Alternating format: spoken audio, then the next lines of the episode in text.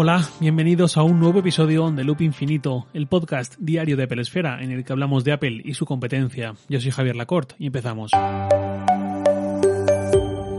Hoy es viernes, pero antes de entrar en el tema de hoy, quería haceros algunos pequeños comentarios, algo de feedback por vuestra parte y bueno, varios asuntos.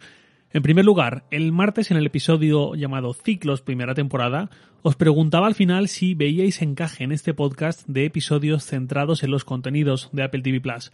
Había hablado de Apple TV Plus como plataforma, pero más allá de un episodio centrado en The Morning Show, no había dedicado episodios específicos a hablar de sus contenidos. Lo hice de nuevo con ciclos este martes y aproveché para preguntaros qué tal lo veíais. No es que me haya respondido un montón de gente, pero sí unos cuantos y todos los comentarios han sido positivos, así que iré adelante con ello. Más cosas. A raíz de ese episodio me llegaron varios comentarios por mail o por Twitter, lo habitual, pero uno de esos mails me gustó especialmente y pedí permiso a su autor para leerlo hoy en voz alta en este, en este episodio porque creo que merece la pena compartirlo. Es de Vicent, un paisano mío que prefiere que ya no detalle su apellido, y me escribió lo siguiente. Javier, preguntabas si hablar de contenido de Apple TV Plus es buena idea o no, y para mí es un rotundo sí. En cuanto a ciclos, como padre de tres niñas, las dos más pequeñas adoptadas, corroboro la dificultad del proceso. Sufrí más en cada una de las adopciones que lo que lo hice con la paternidad biológica. Y más siendo hombre, que en el caso de paternidad biológica, nuestro papel en el proceso es bastante menor. El escrutinio al que te someten, las pruebas, el dejarte claro, como debe ser, que se buscan padres a un niño que ya existe y no al revés, es una serie que tanto a mi mujer como a mí nos ha removido, nos ha gustado y hemos disfrutado viendo como familia nuestras tres hijas y nosotros. Pues eso, ahí queda. Ese es el, mail que me envió Vicente. Me pareció un correo muy bonito y que trasciende al final a lo que es una empresa de tecnología y diseño como es Apple. Y nuevamente, lo que digo siempre con Apple TV Plus, su voluntad de contar historias y no simplemente de crear series o películas le saldrá bien o le saldrá mal, pero yo veo muy clara esa intencionalidad de contar historias emocionales y de contar eh, cosas que pueden remover un poco. No es el único estudio de series y pelis que la tiene, faltaría más, pero no todos tienen esa voluntad o no todos siempre la tienen. Bueno, más cosas. Al final de cada episodio siempre digo cuál es mi correo del trabajo, lacort.sataka.com ¿Y cuál es mi Twitter? Arroba jlacort, porque ahí es ahí donde quiero que me escribáis, donde tengo todo centralizado, por decirlo así, y donde más fácil es que os lea y que responda. Esto lo hacéis el 99% y os lo agradezco, pero hay dos vías que a veces se usan y no son las adecuadas. Me refiero, por un lado, a los comentarios en iBox o en iBox y por otro lado a mi correo personal. Los comentarios en iBox, si los hacéis en un episodio, el de hoy, el de ayer, pues bueno, aún es factible que lo vea. Pero si los hacéis en un episodio que ya lleva unos días o semanas o meses publicado, lo normal es que ni lo vea porque Evox no me notifica y porque, aunque es el hosting que usamos en este podcast, no es ahí donde hay una comunidad activa ni nada, ni siquiera donde está la mayoría de los oyentes, ni muchísimo menos. Eh, pues eso, entonces prefiero que no lo hagáis por ahí. Y luego, lo del correo personal, lo digo porque me han llegado algunos correos ahí. Y no es que pase nada, pero prefiero dedicar mi mail del trabajo a todo lo que tiene que ver con el trabajo y mi mail personal al ámbito puramente personal. Y para algo, digo mi mail del trabajo al final de cada episodio y lo dejo escrito en las notas de todos los episodios y demás. Buceando un pelín es muy fácil llegar a ese mail personal y lo entiendo, pero ya digo que prefiero tener todos estos mails relativos con el podcast centralizados en el de Sataka. Un último comentario. Estuve viendo las reseñas de Loop Infinito en Apple Podcast, tanto reseñas, las puntuaciones que se han ido publicando, como los comentarios que muchos habéis ido poniendo, y quería daros las gracias porque hay un montón y la inmensa mayoría son muy positivas y además tenéis palabras muy amables conmigo y lo agradezco mucho, eh, lo aprecio. Hay algunas que no son precisamente amables, pero bueno, tampoco pasa nada. Para eso están las reseñas online y cuando uno se mete a esto ya sabe a lo que se expone y no pasa nada y adelante con ello. Dicho todo esto, ya sí entramos en el tema de hoy. Este es el tercer episodio seguido comentando esa llegada hipotética de unos Apple Glass y el último por un tiempo, os lo prometo. El miércoles hablé de la filtración de browser, ayer jueves hablé de todas estas preguntas que surgen ante una filtración así, eh, todas las incógnitas que deberán ser resueltas para cuando se anuncie el producto, pero que hoy son un enigma y hoy os voy a hablar de otra gran cuestión específica de aspecto social, de cómo puede encajar en nuestra sociedad la llegada de unas gafas inteligentes a nivel relativamente masivo, o dicho de una forma más específica, qué consecuencias sociales puede tener para ti o para mí salir a la calle con unas Apple Glass, sobre todo en una primera etapa. Os voy a contar un par de anécdotas mías personales para que os hagáis una idea de a lo que me estoy refiriendo. Los AirPods originales se pusieron a la venta el 20 de diciembre de 2016. Era un martes y yo los tuve ese primer día. Tenía los 180 euros que costaban apartados y listos desde septiembre, desde que los anunciaron, porque sabía que el día 1 que estuvieran a la venta eh, iban a ser míos y así fue. Pues bien, eso fue un martes. El jueves siguiente, jueves 22 de diciembre, yo tenía una cena de empresa, era cuando aún vivía en Madrid, entonces como a las 9 de la noche o así, salí de mi casa y me fui a coger el metro para ir hasta la otra punta de Madrid, eh, donde era la cena. Subo al metro, yo además esa noche iba especialmente arrebatador, traje camisa blanca, la barba bien recortada. Además de todo eso, yo iba con mis AirPods puestos. 22 de diciembre, apenas llevaban 2-3 días en el mercado. De pronto, estaba en el metro, miro así por el rabillo del ojo, y veo que hay una chica de mi edad más o menos que me estaba haciendo una foto disimulando mal. Y en cuanto me giré un poco, la chica intentó disimular mejor, con la mala fortuna de que en el reflejo del cristal que tenía detrás, en la ventana del metro, yo podía ver el reflejo de su pantalla y se veía que estaba la cámara abierta. Yo no soy el tipo de hombre al que hacen fotos por la calle, en absoluto, ni siquiera soy, mm, pues eso, ni siquiera soy propenso a ello, ni siquiera yendo de traje y arreglado como aquel día.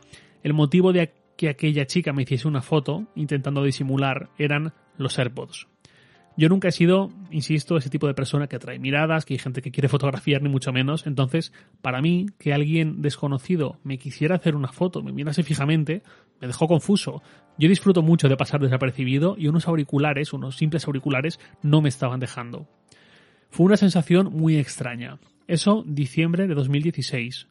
Poco a poco la cosa se fue normalizando y hoy ya nadie te mira dos veces por ir con unos AirPods ni te hace fotos, están súper asentados, ya son muy normales y tanto los AirPods como los AirPods de AliExpress a 11 euros pues también han contribuido a esta normalización, pero los inicios fueron duros. Luego a los dos meses o así un día recuerdo que estaba comiendo yo solo en un sitio y recuerdo que en una mesa cercana había un grupo de unos 8 o 10 personas jóvenes de 20, 21 años, una cosa así. En un momento dado, uno se me quedó mirando, y yo lo noté, y veo que empieza a cuchichear y poco a poco todos los demás se van girando incluso para mirarme. Yo al principio estaba súper descolocado hasta que caí. Otra vez, los AirPods. Yo estaba comiendo tranquilamente y aquello nuevamente se me hizo muy raro. Estaban comentando mis auriculares que todavía eran novedad. Y entiendo que para mucha gente, y en especial gente joven, Apple es bastante aspiracional y todo esto. Bueno, vale, volvamos a las Apple Glass. Yo me pregunto, si me pasaron aquellas cosas por llevar unos AirPods cuando aún eran muy poco habituales, ¿qué demonios me va a ocurrir si llevo unas gafas que son mucho más escandalosas, mucho más diferenciales, mucho más desconocidas? Unos AirPods no dejaban de ser en apariencia idénticos a los auriculares tradicionales de Apple, pero cortándose el cable, poco más. Estas gafas, por muy naturales que intentase hacerlas Apple, van a cantar, van a ser muy llamativas y además ni siquiera va a estar del todo claro qué hacen y cómo lo hacen y qué supone llevarlas. Los AirPods hacen que suene música o podcast en tus oídos. ¿Qué hace exactamente unas gafas de Apple? ¿Cómo lo hacen? ¿Qué se ve cuando las llevas puestas? ¿Se oyen cosas?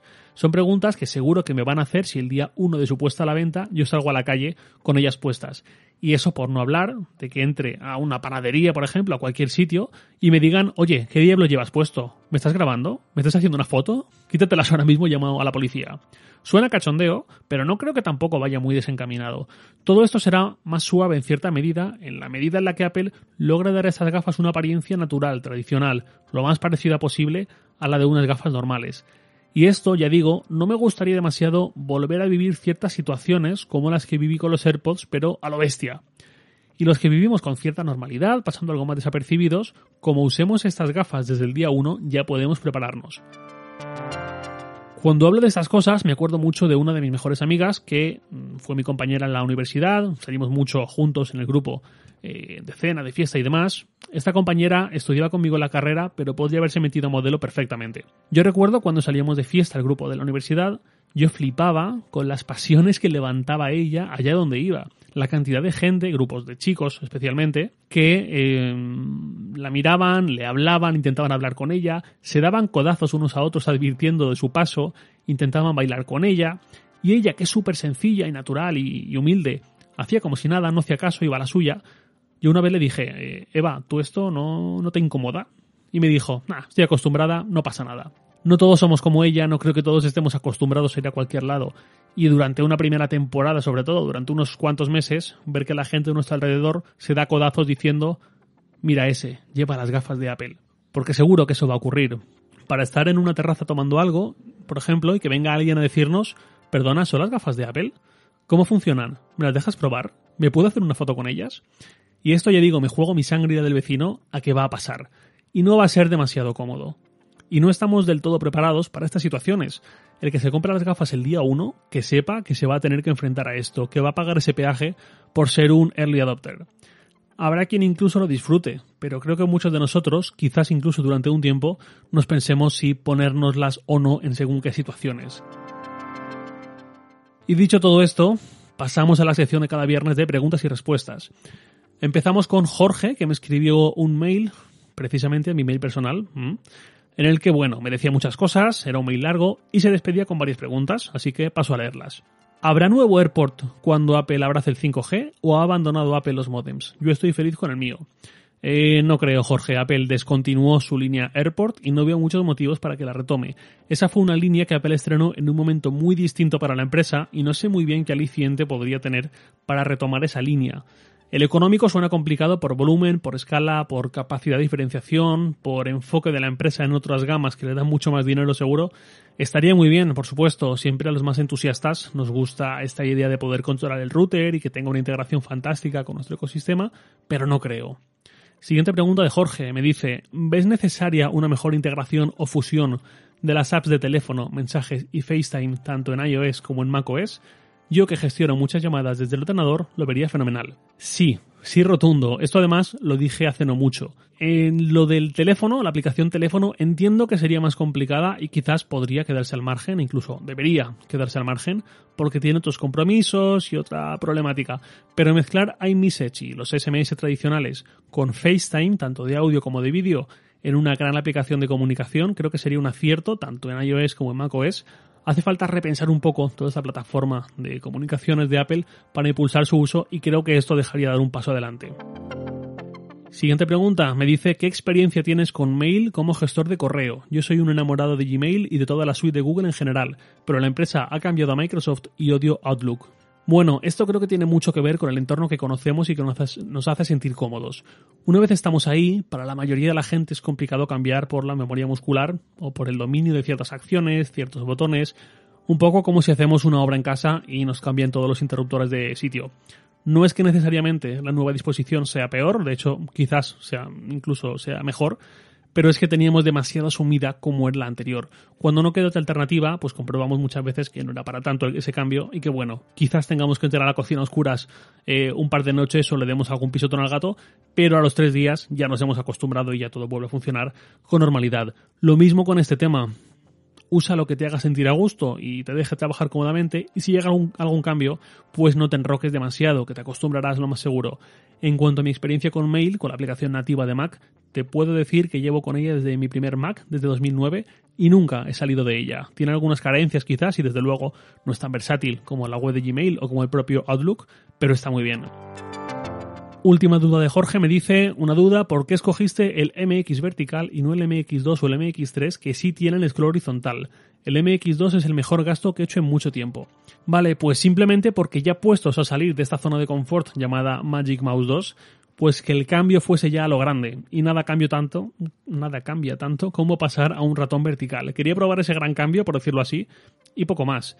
Realmente me he dado cuenta de que no es que me hiciese mucha falta algo así, porque no soy de los que les duele el brazo con un ratón tradicional, pero bueno, en ello ando.